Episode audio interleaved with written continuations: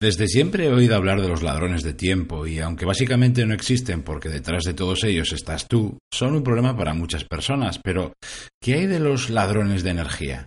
Actividades, hábitos, actitudes y hasta personas que por no controlarlas te quitan algo mucho más importante que el tiempo. Y es tu energía diaria.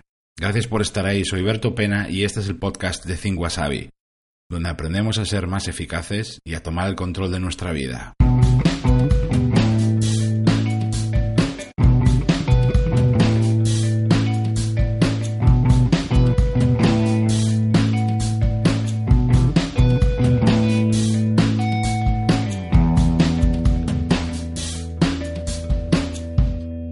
Cuando empiezas el día, contigo tienes una cantidad limitada y valiosísima de energía.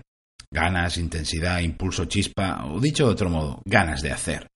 El problema es que ese depósito de combustible se va vaciando con el paso del día, y también con lo que vas haciendo y resolviendo. Y el problema está aquí. Hay una serie de malos hábitos, actividades, personas, rutinas, actitudes nuestras, lo recalco, ¿eh? Nuestras, que silenciosamente van vaciando ese depósito más deprisa todavía. ¿Y qué pasa si cada día regalas tu energía y la despilfarras? Pues que ya no la tienes cuando la necesitas, sobre todo para las cosas importantes, que poco a poco notarás que cada vez tienes menos capacidad, menos foco, intensidad, ritmo, cada vez vas a trabajar peor. Que vas a crear el mal hábito, en este caso mal hábito, de regalar tu energía. Y eso generalmente va a más, cada día lo harás un poco peor. Y dirás probablemente, cada vez tengo menos tiempo. No es tiempo lo que te falta. Recuerda, esto es cada día. Naturalmente nadie despilfarra su energía y ganas de hacer de manera consciente, ¿no? Es algo que está ahí, como decía, de forma silenciosa. Y es uno de los puntos más importantes que yo te animaría a mejorar. Y si estás escuchando este podcast es que te interesa mucho crecer y mejorar. ¿Y cuáles son esos ladrones? ¿Dónde están? Naturalmente, pues cada persona tiene los suyos, ¿eh? sus propios ladrones de energía.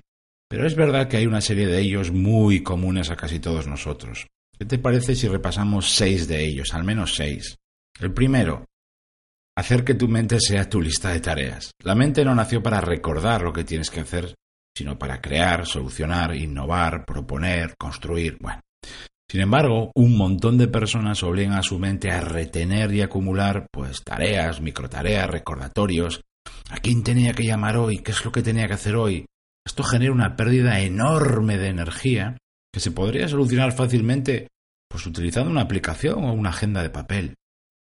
El número dos, desorden físico y digital, que se traduce en desgastarte buscando y rebuscando cosas o apartando otras cuando intentas dar con algo en concreto una mesa llena de papeles, libretas, carpetas, un escritorio del ordenador a tope de iconos y carpetas que se mezclan, que mezclan archivos importantes con las últimas descargas, por ejemplo. Pues todo eso son agujeros negros por donde se escapa tu valiosa energía, ¿no? Poco a poco, poco a poco, eh, con solo una pizca de interés eh, podría solucionarse. Un poco de, de orden y organización te daría más capacidad mental y hasta física, ¿no? El número tres, Quejarse demasiado. Madre mía, cómo nos gusta quejarnos y cuánta energía malgastada en algo tan poco práctico.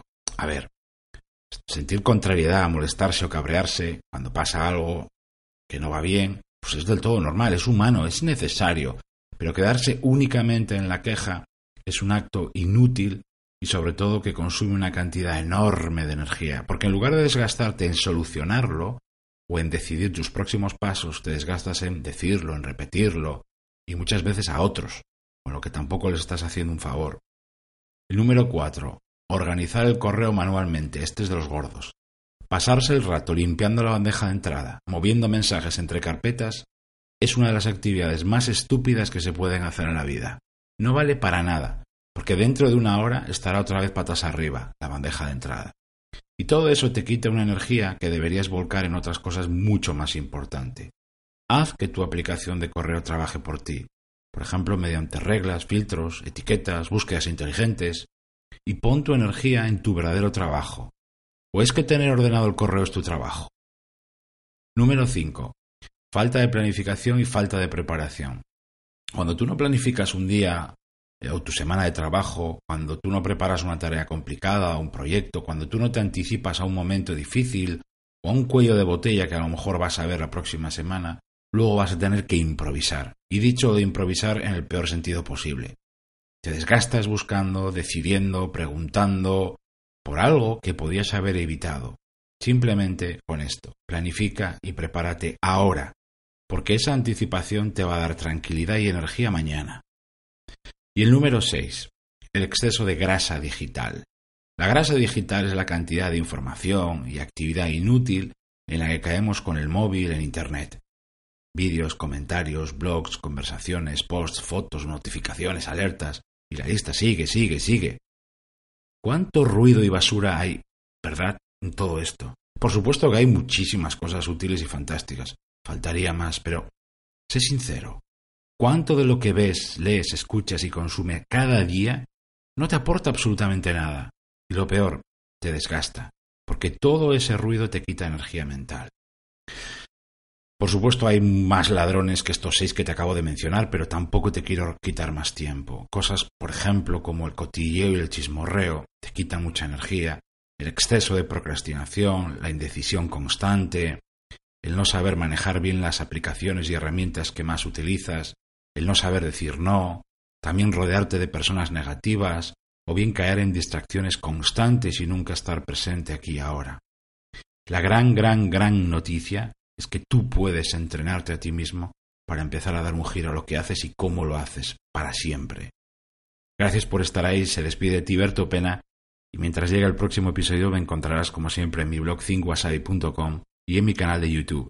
Ahí también te cuento las claves para pilotar tu vida de forma diferente.